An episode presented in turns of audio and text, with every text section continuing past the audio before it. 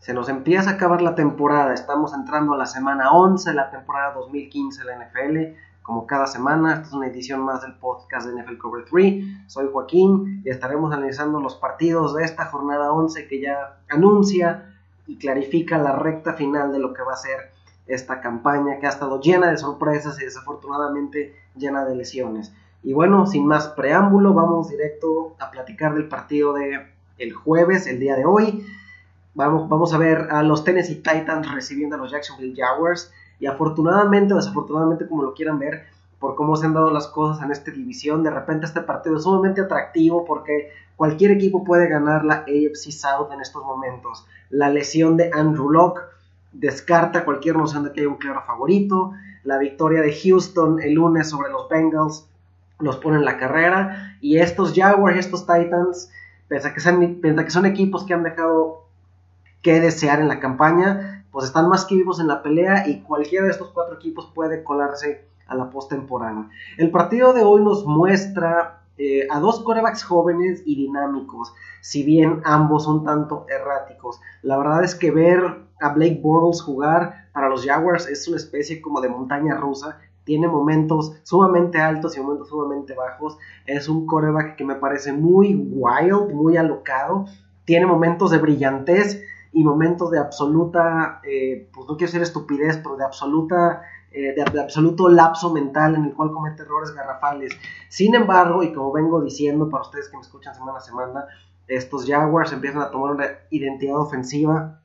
Al menos Bortles tiene un cañón en el brazo y tiene armas para capitalizarlo. Creo que nadie tiene ninguna duda que los Allens, Allen Hearns y Allen Robinson son receptores genuinos y legítimos, capaces de anotar y hacer jugadas y la verdad es que esto le da muy buenos argumentos a los Jaguars para, para competir en cada partido. El tener un corredor dinámico y novato como TJ Yellow también les ayuda. Donde quedan un poquito de ver todavía es la defensiva, ¿no? No parecen tener ninguna identidad en la defensiva. Tiene algunos playmakers, pero ninguno realmente que sea un game changer. Y lo que les duele a estos Jaguars es, es la defensiva más que nada. Y por otro lado tenemos unos Titans que son un poquito la contraparte. Titans tiene una defensiva muy feroz este, si no me equivoco, están liderando la liga en capturas de coreback. Brian Orakpo está teniendo una temporada fenomenal y la defensiva es bastante buena. Tienen un buen coreback novato, Marcos Mariota, un coreback bastante sólido y que produce, y muy espectacular, muy dinámico, pero no tienen skill position players eh, muy buenos, ¿no? Por ahí Antonio Andrews empieza a despuntar como un running back efectivo en primer y segundo down, pero en tercera siguen apoyando mucho en Dexter McCluster. Los receptores pues son un poquito dudosos. Y Delaney Walker pues tiene sus momentos. Pero no es, un, no es constante, ¿no? Entonces es un partido interesante porque ambos equipos están vivos. Creo que es un partido divertido. Ambos corebacks son atractivos de ver jugar. Y creo que el partido va a ser cerrado. Sin embargo, yo creo que considerando nada más Arsenal, creo que los Jaguars están mejor posicionados. En su defensiva no sé tan buena como los Titans. Creo que en virtud de sus armas ofensivas, Blake Bortles, los Allens, encuentran la manera de resolver este partido. Eh, en la línea de este partido nos está diciendo 42 puntos, se me hace muy baja. Creo que en virtud de que ninguna defensiva es particularmente buena, pese a que los Titans tienen buenos tienen un, un pass rush, creo que fácilmente este partido se puede arriba de 42 puntos. Creo que el over es una apuesta sumamente segura y atractiva. Al momento que checo la línea, los Jaguars están cediendo 3 puntos, lo cual ya saben mi línea es eh, la localidad son 3 puntos por default, el menos 3 es un pick'em, entonces si me gustan los Jaguars para ganar, los consideraría también cediendo 3 puntos. En términos de fantasy fútbol, yo la verdad fuera de Marcus Mariota no consideraría a ningún Titan, alguien muy muy desesperado posiblemente pudiera considerar como un flex a McCluster o a Antonio Andrews, y del lado de los Jaguars, eh, pues me gustan mucho los Allen, Allen Hearns y Allen Robinson. Eh, TJ Yeldon, me gusta Julius Thomas y Blake Bortles como un quarterback de techo un poco limitado, pero sin duda capaz de tener producción. Victoria para los Jaguars.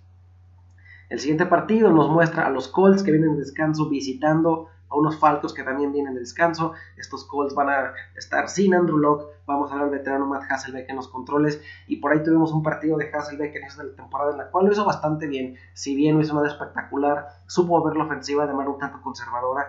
Y creo que eso va a ser la fórmula de los Colts en lo que esperan el regreso de Locke. Creo que no, no le van a exigir mucho a Hasselbeck. Creo que se van a recargar mucho en Frank Gore. Van a tener ofensivas controladas, eh, muy metódicas y buscando eh, consumir eh, tiempo para controlar el reloj de posesión. por otro lado tenemos unos Falcons que pues es un equipo que antes de su descanso ya empezaban a mostrar señas de ser un equipo un tanto débil y con vulnerabilidades un poco claras, ¿no? La verdad es que Matt Ryan, Matt Ryan no tuvo un buen inicio de temporada, pero básicamente las victorias de Falcons se venían en virtud del el destapón que se dio de Bonta Freeman y pues Julio Jones es productor semana a semana. Pero Matt Ryan ha tenido spots esta temporada en la que se ve sumamente errático y creo que eh, también la defensiva de Atlanta eh, no se ve tan prometedora como se veía a inicios de la temporada. Eh, sin embargo, es un equipo que viendo skill positions está sumamente repleto de talento y es un equipo que en cualquier momento puede voltar el marcador y generar puntos a lo bestia, ¿no? Creo que es un equipo que les llegó muy, muy, muy a tiempo el descanso. Habían sufrido ahí derrotas con los Buccaneers, que, rivales de división, pero creo que van a replantear las cosas. Me parece que Dan Quinn es un excelente head coach y espero que en este partido veamos unos Falcons sumamente bien articulados ofensivamente y no espero que tengan mucho problema en ganarle a estos Colts que simplemente no tienen el firepower para mantener el paso en lo que podría ser un shootout eh, de los Falcons. Todos sabemos que Matt Ryan juega muy bien en casa, juega mucho mejor en su domo y creo que esto es una buena spot para los Falcons a empezar a tomar el ritmo y mantener el paso en su división. Eh, en términos de fantasy fútbol, pues eh, Julio Jones se me hace, quien lo tenga lo va a iniciar, pero ojo con Bontai Davis. No creo que sea un partido en el que Julio Jones vaya a tener 180 yardas y dos touchdowns, ¿no? Es muy posible que tenga un buen desempeño y un buen partido, pero no unos acostumbrados performances bestiales. Pues Matt Ryan en su casa siempre es una buena opción. El que me gusta mucho es Devonta Freeman. Eh, los Colts han tenido ahí un par de lesiones que les va a dificultar poder jugar su típica defensiva de zona partiendo en una defensiva 3-4. Entonces creo que Devonta Freeman es un excelente es una excelente opción para esta semana. Podría regresar a ver los touchdowns que ya había dejado de estar produciendo. Eh, lo que sí ya quedó claro es que Roddy White está completamente desfasado en la ofensiva. El que me gusta mucho para aquellos que estén buscando un tight end para Fantasy Football esta semana es Tammy. Creo que eh, sí estoy en lo correcto que Bontai Davis le va a hacer shadowing a Julio Jones. Creo que se pueden haber algunos targets para el ala cerrada de los Falcons. Del lado de los Colts, pues fuera de Frank Gore, creo que todos los demás es úsalos con precaución. T.Y. Hilton se va a ver un poquito limitado con Hasselbeck como quarterback. Dante Moncrief es un jugador sumamente talentoso, pero aún no da el despegue que nos gustaría ver. Y pues por ahí está el detalle de ver eh, Andrew Johnson. Si no recuerdo, si recuerdo correctamente, el partido en el que Andrew Johnson hizo dos touchdowns fue en, el que estuvo Matt Hasselbeck como quarterback. Entonces posiblemente Andrew Johnson tiene un poquito de participación ofensiva esta semana, pero sin embargo, todos los, fuera de Frank Gore, se me hace que todos los calls son una, un poco risky para fantasy fútbol, entonces eh, quien los quiera iniciar, inícielos con expectativas sumamente moderadas. Eh, el partido está dando los 47 y medio, 48 puntos. Se me hace que está donde debería de estar. Eh, no creo que Colts pueda anotar muchos puntos en este partido y no creo que Falcons eh, compense para llegar al over. Entonces, en todo caso, sin que me encante, el, over, el under se me hace un poquito más probable. Y Atlanta está cediendo 5, 5 y medio. Eh, considerando las lesiones de la defensiva de los Colts, yo sí consideraría que Atlanta puede ganar y puede cubrir 5, 5 y medio puntos, ¿no? Esta va a ser una victoria para los Falcons que retoman el rumbo después de sus decepciones antes de su bye week. El siguiente partido nos muestra eh, muy poco atractivo este partido, la verdad. Eh, tenemos a los Rams visitando a los Ravens. Eh, los Rams básicamente los hemos estado viendo jugar por, ah, por Todd Gurley, que es un fenómeno, y la defensiva la verdad es que debería ser mejor de lo que es, o al menos debería ser más constante en lo que es. Es increíble lo mal que se vieron la semana pasada contra los Bears, y no es que le estoy quitando mérito a la ofensiva de los Bears, que lo hizo excelentemente bien, pero la verdad es que estos, estos Rams son un equipo que queremos que sea mejor, cada año nos parece que van a despuntar, pero siguen siendo ese equipo que va a terminar con un récord de 7 y 9 u 8 8 como cada año y no tienen factores adicionales que me hagan creer que van a dar el despunte. Ya sentaron a Nick Foles, le van a dar una oportunidad a Case Keenum, quien vio a Keenum jugar con los Texans sabe que es un pues es un pistolero, básicamente avienta el balón a lo loco, lo cual lo podría ser una máquina de intercepciones y de pérdidas de balón y haría a los Ravens eh, una defensiva atractiva para fantasy fútbol, ya sea en ligas de toda la temporada o en daily fantasy. Échenle un ojo. Yo sé que los Ravens han dejado mucho que desear, pero jugando contra Case Keenum, nada más por los turnovers, podría valdría la pena considerarlos y tomarlos a precio barato. Y también hay que considerar para aquellos que estén subidos en el caballo de Todd Gurley que hay dos lesiones en la línea en la línea ofensiva de los Rams y que Greg Robinson lo ha estado haciendo bastante mal. Entonces, eh, el talento de Todd Gurley no se puede poner en la banca, es uno de los mejores corredores de la liga ya, pero yo no creo que se vaya a destapar como lo, estuvo haciendo hace unas dos semanas, ¿no? Eh, no es un partido que me encante para los Rams, y con su coreback en general creo que la ofensiva va a batallar bastante, por lo cual espero también que el volumen de Todd Gurley esté un poquito reducido, porque espero que los Ravens encuentren la forma de controlar el reloj de posesión. Eh, del lado de los Ravens, pues es una ofensiva que muy parecida a los Falcons, juegan mucho mejor en casa. Joe Flaco siempre tiene un mejor desempeño jugando en casa. Por lo que vimos la semana pasada, está claro que Flaco considera a Kamar Aiken su receptor, su wide receiver number one vio muchos targets la semana pasada, si bien no los pudo capitalizar todos en recepciones, pero por el volumen solamente, posiblemente Aiken valga la pena considerarlo. Y pues Crockett Gilmore también me gusta un poquito como a la cerrada. En general, esto es un partido feo, poco atractivo. Pero en virtud de quién es el quarterback de los Rams, yo le voy a dar mi pick a los Ravens, pese a su atroz secundaria. No creo que Case Keenum sea el quarterback que la pueda explotar. Entonces le voy a dar mi pick a los Ravens, que deben de ganar un partido pues feo y un tanto torpe. En términos de fantasy fútbol, pues Todd Gurley solamente al lado de los Rams, con expectativas un tanto moderadas para sus estándares. Del lado de los Ravens, me gusta Kamar Aiken eh, y posiblemente nada más. Joe Flaco, eh, para quien esté streamando coreback y no tenga alternativas, pues lo consideraría pero no es un partido muy atractivo para fantasy fútbol. Y la línea nos hace pensar que es el caso, ¿no? Están proyectando 41 puntos, lo que quiere decir que se espera un partido de, pues, bajos puntos, lo cual limita las oportunidades para fantasy. Eh, yo creo que la línea está donde debe de estar, no me gusta ninguna ofensiva particularmente, entonces no voy a atacar este partido en términos del over-under, pero sí me gustan los Ravens cediendo dos y medio, ¿no? La localía son menos 3, está por abajo de eso. Si quiero que los Ravens van a ganar, el partido es un piquen con una ligera tendencia a favor a los Ravens. Entonces, eh, billetes a los Ravens eh, cubriendo la línea. Hay que monitorearla porque es estas líneas que tienden este, o pudieran este, subir un poquito con los injury reports. Victoria para los Cuervos. El siguiente partido nos va a mostrar a Kirk Cousins, que fue, estuvo hecho un demonio la semana pasada visitando a uno de los dos mejores equipos de la liga, las Panteras de Carolina. La verdad es que eh, lo que vimos la semana pasada de los Redskins no es otra cosa más que que jugaron contra la defensiva de los Saints. No hay ninguna manera que los Redskins vayan a tener la misma productividad ofensiva que tuvieron la semana pasada. La defensiva de Panthers es todo lo contrario de los Saints. Es una defensiva sumamente agresiva, muy rápida juega excelente en zona y esencialmente, y para acabar rápido, los Panthers van a traer de regreso a la tierra a Kirk Cousins y a estos Redskins que la verdad están completamente overmatch en este partido, ¿no? La defensiva de Saints es la peor de la liga, tan es así que ya corrieron a, a Rob Ryan, entonces este, no persigan puntos de la semana pasada, lo que hizo Kirk Cousins fue producto del matchup, no producto de su habilidad. Yo sigo sosteniendo que Kirk Cousins no es un quarterback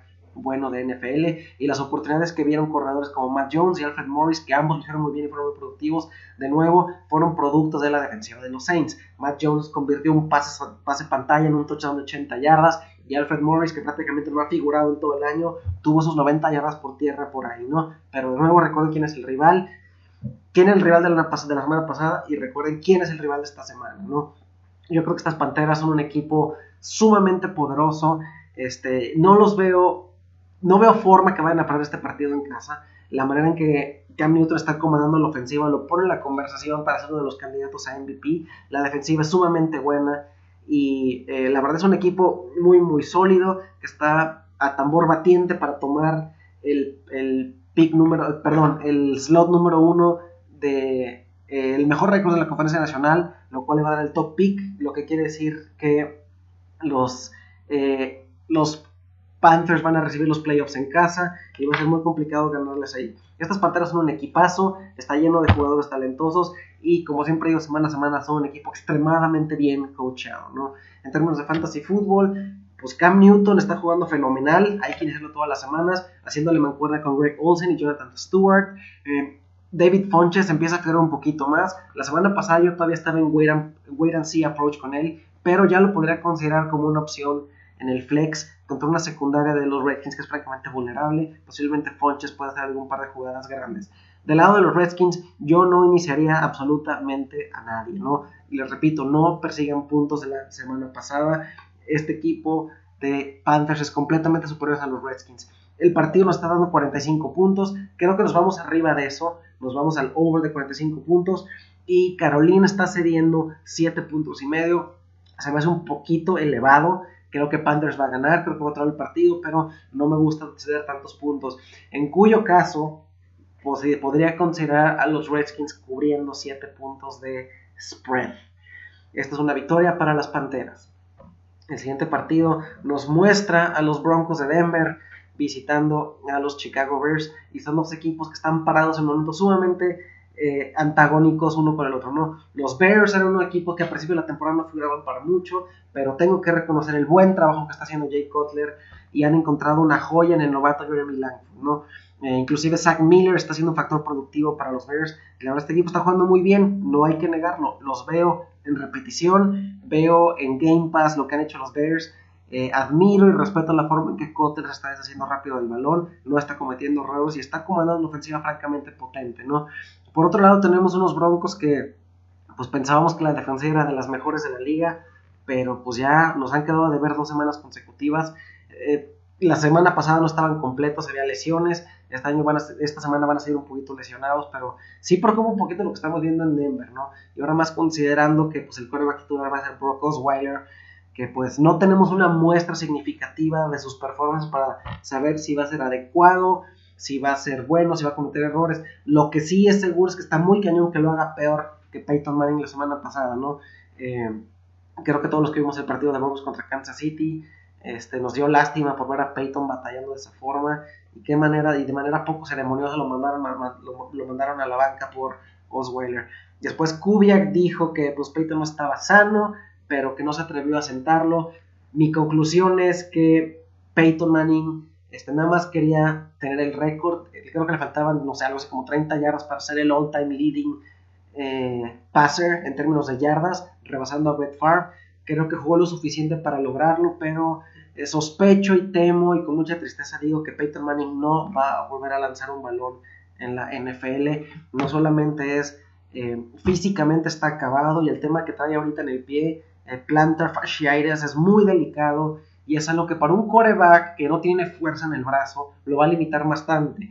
Eli Manning hace unos años tuvo este problema, pero Eli Manning tiene brazo fuerte, entonces podía compensar el no poderse plantar bien con, eh, con fuerza en el brazo. Peyton Manning no tiene ni fuerza en el brazo ni se puede plantar bien, está sumamente lastimado. Yo creo que hemos llegado al final de una gran carrera, de una verdadera leyenda y uno de los mejores corebacks de todos los tiempos, ¿no? Pero simplemente los Broncos están en un, en un mal momento en estos. Eh, este partido está muy difícil de elegir, ¿no?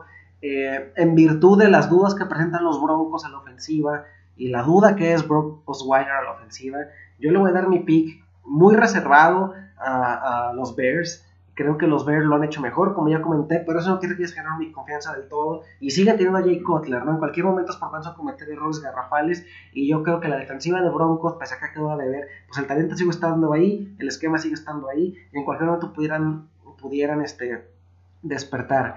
En términos de fantasy fútbol, eh, pues yo iniciaría a Martellus Bennett de los Bears y podría estar al pendiente del estatus de Matt Forte, que al parecer ya está practicando. La verdad es que quien tenga Jeremy Langford, sí juega Matt Forte. Yo creo que Jeremy Langford va a tener muy poca acción en el partido. Finalmente lo ha hecho excelente, ya ha dado dos partidos fenomenales, pero no es un jugador igual de talentoso que Matt Forte. La ofensiva de los Bears está diseñada alrededor de Matt Forte y el trabajo es de Matt Forte, no de Jeremy Langford.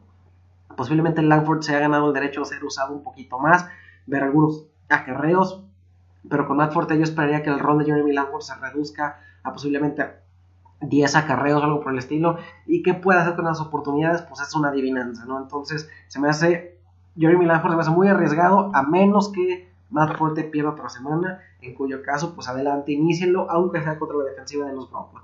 Del lado de los Broncos, creo que de Marius Thomas vale la pena, y vale la pena Ronnie Hillman en particular, eh, con reservas con C.A. Anderson y pues Emmanuel Sanders este, tampoco me convence mucho para este partido, ¿no? Va a ser una victoria muy con, se lo doy con muchas reservas y con muchas dudas a los Bears. Em, el partido está para 41 puntos. Yo creo que se van arriba de eso. Consideraría el over para meterle billetes. Y Chicago, al momento que checo esto, solamente está siguiendo un punto y medio. En términos de localidad, eso no afecta nada. Es un pick'em. Entonces le doy el pick a los Bears, cediendo un punto y medio en esta victoria en su casa.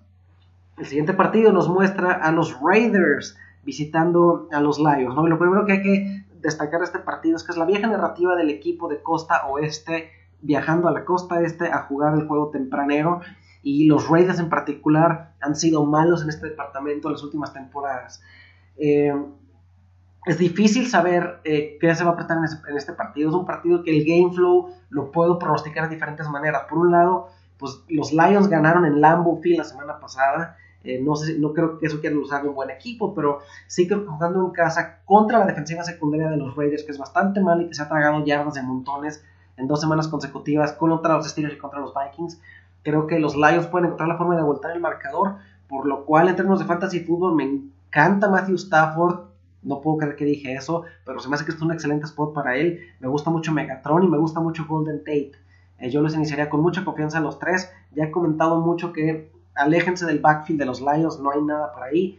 Ni Joe Bell, ni Abdullah, ni Theo Riddick están valiendo la pena. Pero me gusta Stafford, me gustan sus armas de pase con reservas. Eric Eva también lo consideraría. Y pues del lado de, los Raiders, creo que ya sabemos quién es Derek Carr. Es un quarterback de franquicia, un quarterback productivo. A Mary Cooper me gusta. Es un excelente retorno novato y creo que es una mancuerna que va a definir el futuro de los Raiders. En este spot, eh, los Raiders también podrían ser capaces de correr el balón. El partido me gusta mucho para Latavius Murray y para Michael Crabtree. Creo que es un partido de muchos puntos, huele a shootout. Es el típico partido que vale la pena considerar para fantasy fútbol e iniciar a los skill position players en términos del pick. Yo creo que los Lions conservan el momentum que encontraron la semana pasada y con una buena actuación de Megatron y de Matthew Stafford creo que van a encontrar la forma de sorprender a sorprender a, los Raiders, que son el mejor equipo en papel, pero yo me voy por el offset en este partido. el partido nos está dando 48 y medio, creo que va a ser un shootout, consideran el over y los Raiders son los favoritos, están cediendo un punto, un punto y medio, entonces en automático, si creo que Detroit eh, les va a ganar outright y me van a dar puntos, pues es una apuesta directa a favor de los Lions, que dan el campanazo y obtienen su segunda victoria consecutiva.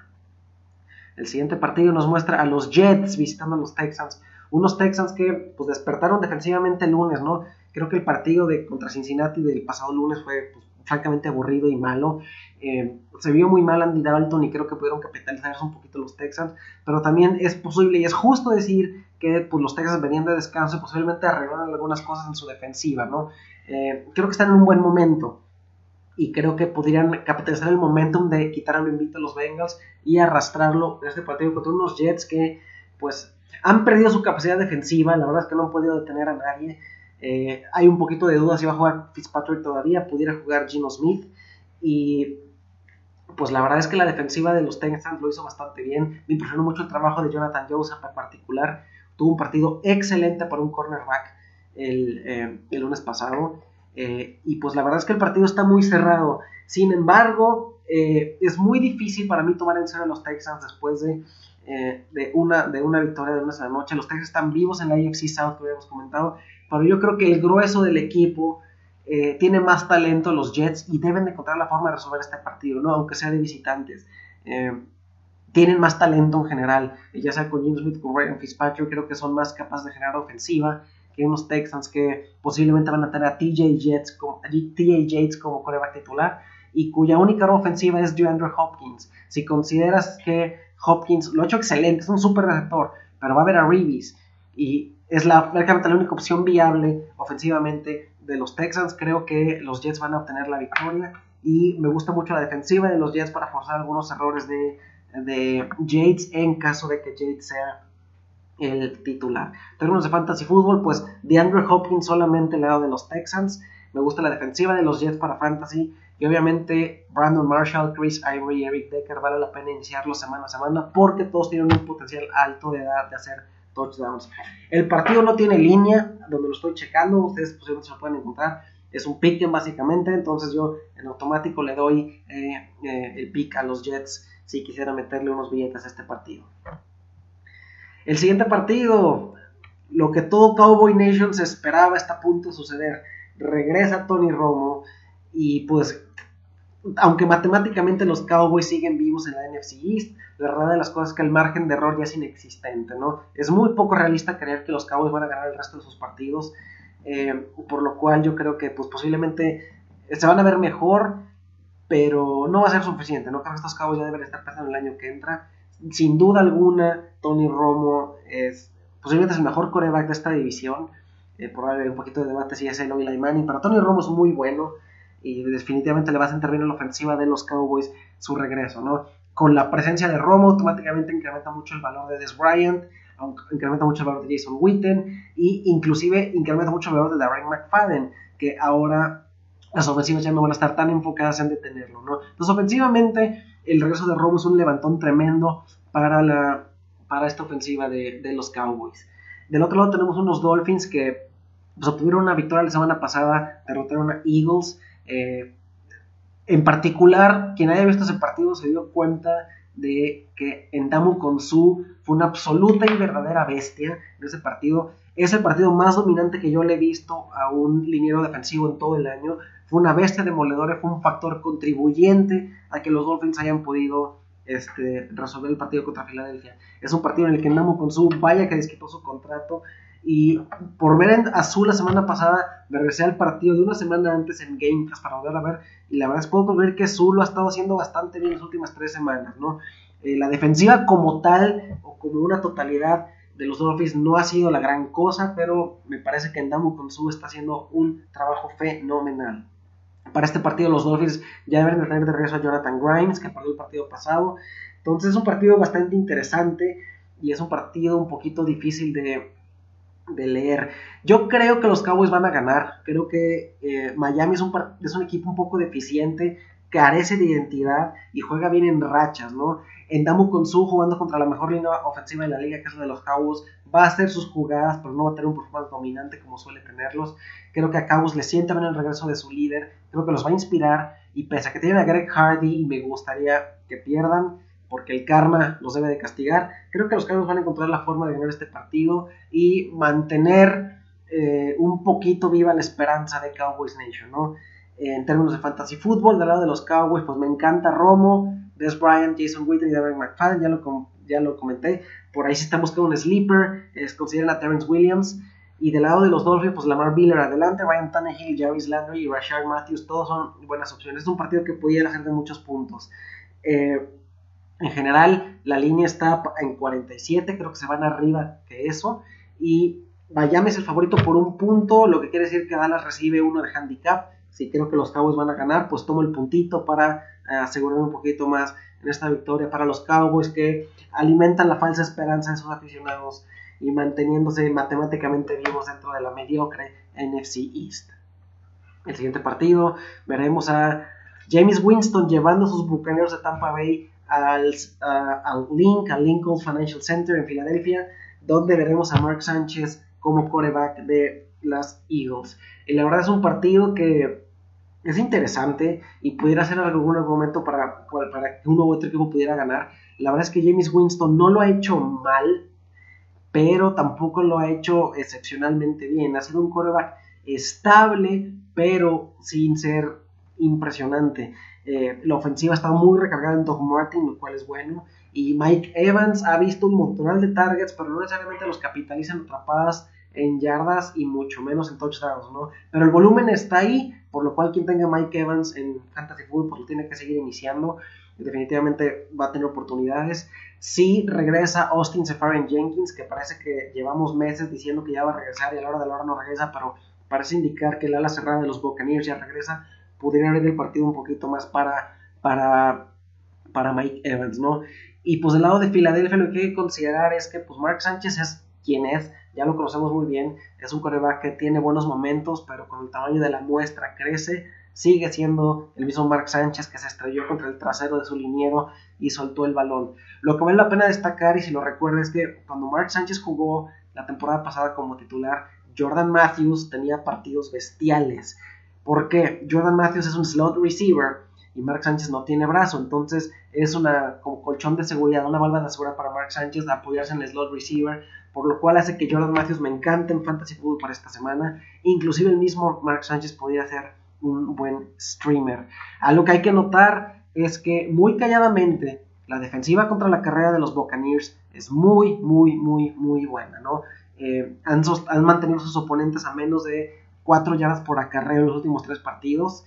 Entonces, eh, expectativas muy moderadas para DeMarco Murray y si juega Ryan Matthews también para él. Creo que la manera de, vender, de vencer estos Buccaneers es con pase, pero se defienden muy bien contra la carrera. El pick como tal se lo voy a dar a Eagles. La verdad es que aún con Mar Sánchez jugando en casa contra un equipo que pues no necesariamente es malo, los Bucks hacen cosas bien, pero no los veo viajando a Filadelfia, un estadio muy difícil de jugar y ganando este partido. Entonces yo le voy a dar el pick este, a los Eagles en un partido que yo espero esté muy, muy cerrado, ¿no? El partido está para 45 y medio, se me hace que está donde debe de estar, entonces no voy a tocar el over-under, pero se me hace muy agresivo que Filadelfia sea favorito por 6 puntos. Mi apuesta aquí sería los Bucks con el más 6 deberían de ganar este partido y ahí estaría mi apuesta, pese a que en el partido como tal creo que Filadelfia va a obtener la victoria.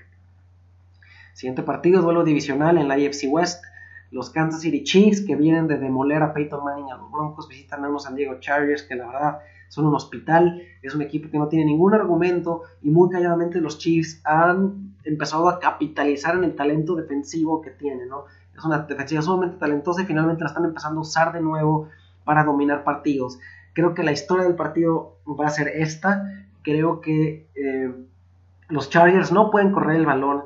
El único truco que tienen es pasarlo.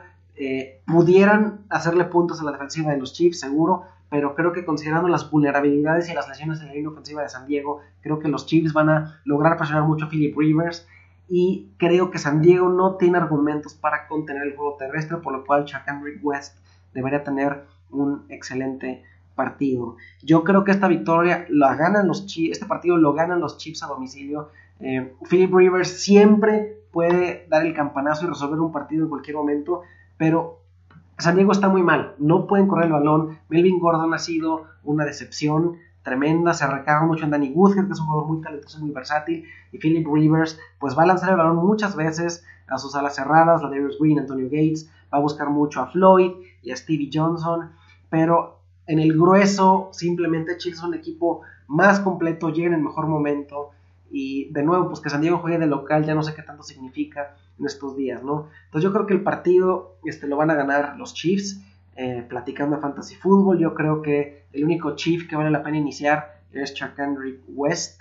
Y posiblemente la defensiva de los Chiefs sería un sneaky good start, como dicen por ahí. Del lado de San Diego, pues yo adelante con Woodhead, sobre todo en ligas PPR, adelante con Philip Rivers y como un sleeper me gusta mucho este Steve Johnson, eh, la Darius Green y Antonio Gates vale la pena iniciarlos para precisamente considerando que la posición es escasa y los Chargers no pueden correr el balón. Entonces, si Philip Rivers piensa ganar este partido, va a ser utilizando sus armas en el juego aéreo. El partido está dando 44 puntos. Yo creo que se van a más que eso. Echen un ojo al over. Eh, los Chiefs están cediendo 3. 3 puntos on the road.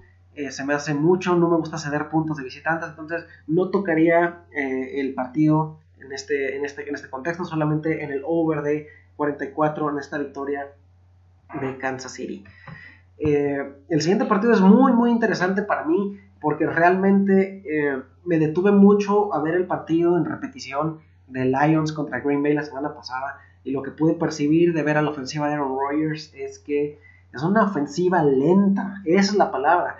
Los, los, receptores no pueden conseguir separación, la línea ofensiva tiene vulnerabilidades y Aaron Rodgers, pese a que tiene capacidad de extender las jugadas con sus piernas, simplemente Randall Cobb, Ponte Adams no están obteniendo separación. Se les puede ganar jugando el express coverage en uno a uno y eso es muy complicado. La realidad de las cosas es que me parece que Green Bay está cometiendo el error táctico de... Eh, la ofensiva corría a través de tener a Jordi Nelson en la X, ¿no? Como, como wideout. Pero Jordi Nelson no está. Y francamente, Randall Cobb es un jugador complementario, no es un jugador bajo el cual tú puedas correr una ofensiva porque no es más que un slot receiver, un talentoso slot receiver, por eso solamente eso. Y Devonte Adams es muy lento, tiene plomo en las piernas, no se puede separar. Tuvo una cantidad de targets tremenda la semana pasada y considerando el número de referencias que tuvo, pues la verdad se quedó bastante corto. Yo creo que Green Bay va a seguir batallando con esto y ahora que tampoco cuentan con Eddie Lacy, o no sabemos si van lo, van a, lo van a utilizar en este partido, pero sea como sea, a esta defensiva de Vikings no se le puede, eh, no se le puede correr mucho el balón. Eh, no me gusta nada la ofensiva de Packers, algo está descompuesto ahí, creo que eventualmente van a ajustar, creo que Green Bay va a llegar a los playoffs, pero creo que se tropiezan otra semana más y creo que pierden en Minnesota. Los Vikings son un equipo muy bueno, muy sólido. Me gustó mucho la victoria que tuvieron la semana pasada eh, en, los, en Oakland para ganar a los Raiders. Pese a que Teddy Bridgewater sigue siendo un coreback que no me impresiona mucho, pese a que reconozco que es bueno, pues teniendo a Adrian Peterson corriendo para 200 yardas en cualquier momento, le puedes ganar a cualquier rival. Eh, me gusta mucho el partido para Minnesota, creo que es un buen spot para ganar este rival divisional. Creo que en un partido cerrado encuentra la manera de darle otro golpe al récord de los Packers, ¿no? En términos de fantasy fútbol, pues obviamente ya escucharon lo que comenté respecto a la ofensiva de Packers y les dejo al criterio de decidir si quieren iniciar a alguien que no sea Aaron Rodgers, ¿no?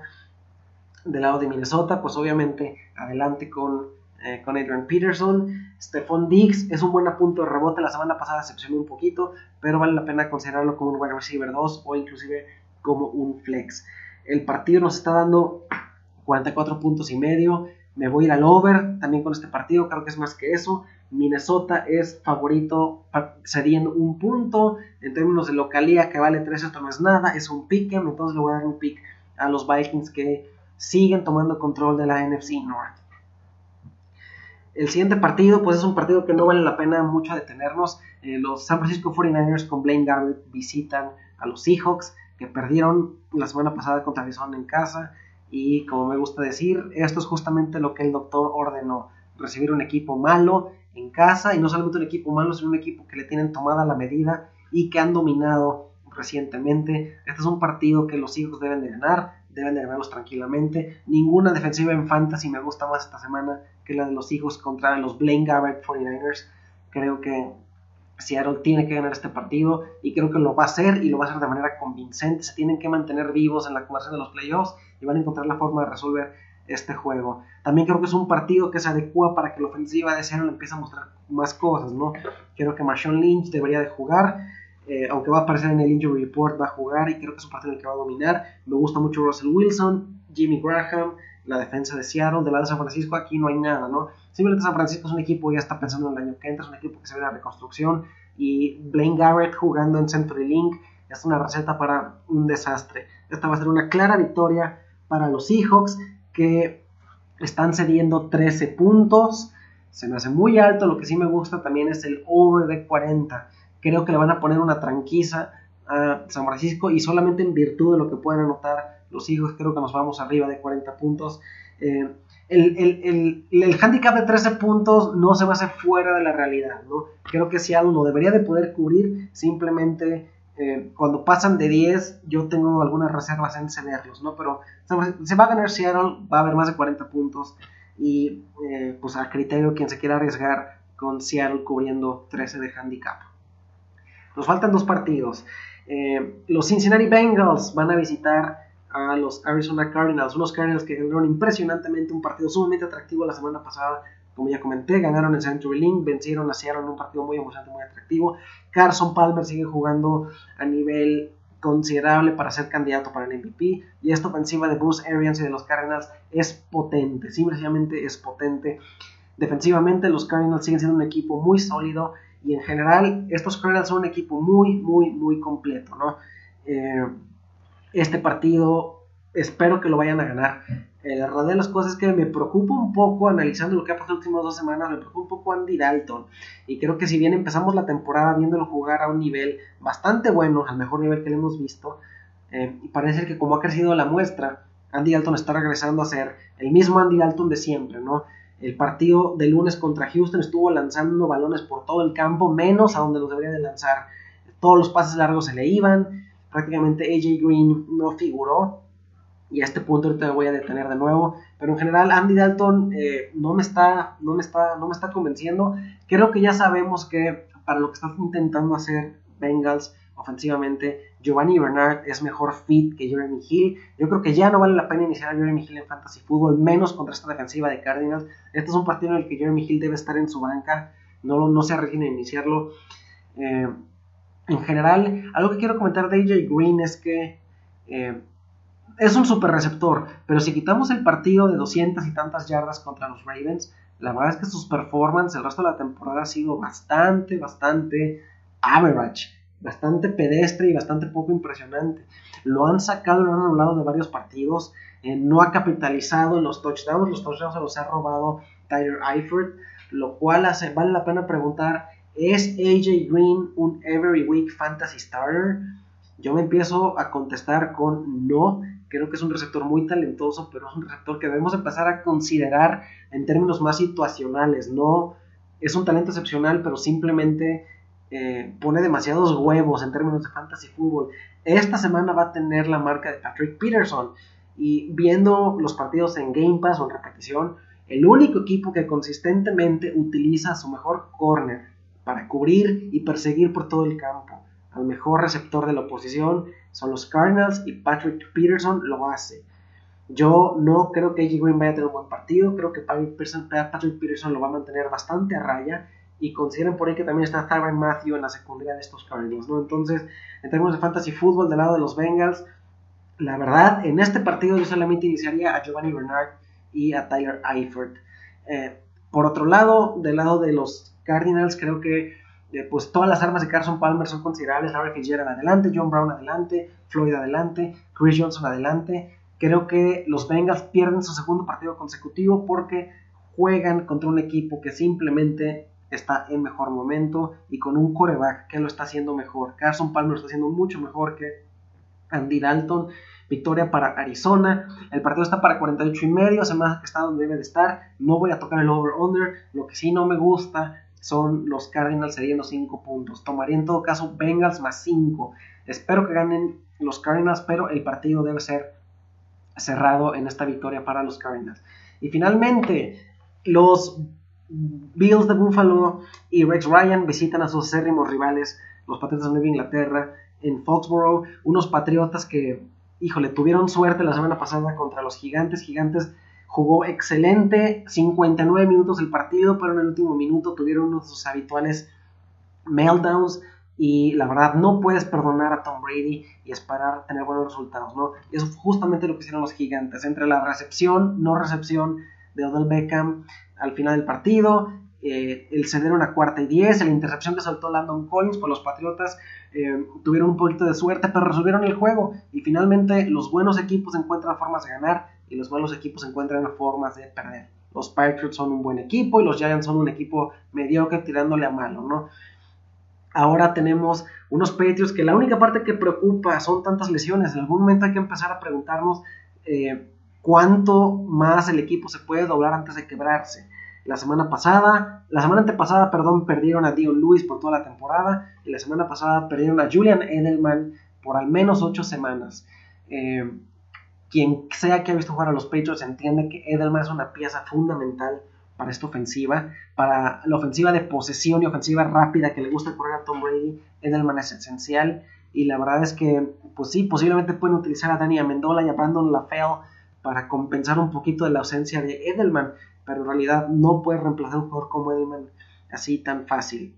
Sea como sea, estos Patriots son el mejor equipo de la liga, siguen encontrando formas de ganar y van a encontrar una forma de vencer a los Rex Bills de nuevo y más ahora en su casa, ¿no? Creo que, como siempre digo, cada semana a semana, pero no porque lo repita mucho deja de ser verdad.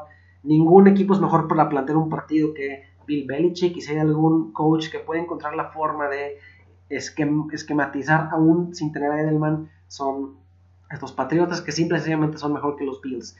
Eh, ojo con lo que hicieron la semana pasada los Patriots con Odell Beckham Jr. Pusieron a Malcolm Butler a cubrirlo en press, man to man, todo el partido. Y Butler hizo un excelente partido, un excelente trabajo. Si los Patriots quieren anular a Sammy Watkins, van a hacer lo mismo. Y Odell Beckham Jr. es un talento muy superior a Sammy Watkins. Entonces, si Butler pudo mantener a raya a Beckham, seguramente va a poder anular el partido a Sammy Watkins. Y con eso, lo único que tienen los, los Bills es su juego terrestre, que bien dicho es muy potente. Eh, con Carlos Williams y LeSean McCoy y Tyron Taylor quedamos capaz de correr, pero los Patriots van a encontrar la forma de descifrar eh, ese ataque, ¿no? Finalmente, como yo creo que se va a dar el partido, es los Patriots van a voltear el marcador, van a poner el juego en los brazos de Tyron Taylor y ahí es donde los Bills van a empezar a atragantar. Patriotas simplemente son mejores y van a conservar lo invicto, al igual que sus contrapartes en la nacional, las Panteras de Carolina. El partido está para 48 puntos, pues el partido pasado fue un shootout, entonces, si yo tuviera que considerar algo, pues sí consideraría el over. Patriotas cediendo 7 y medio. Eh, se me hace mucho. Creo que Patriotas son muy buenos, pero van dos semanas que no, que no revientan oponentes. Entonces, eh, solamente consideraría el over y la victoria de los Patriotas, pero sin dar los 7 y medio. Creo que los Bills pudieran cubrir ese spread en esta victoria de los Patriots. Y bueno, como siempre, recuerden que estamos en arroba NFL mx Somos una conversión de fanáticos del NFL para los fanáticos del NFL. Disfruten la semana 2, la semana 11 y platicamos la semana que entra. Saludos a todos.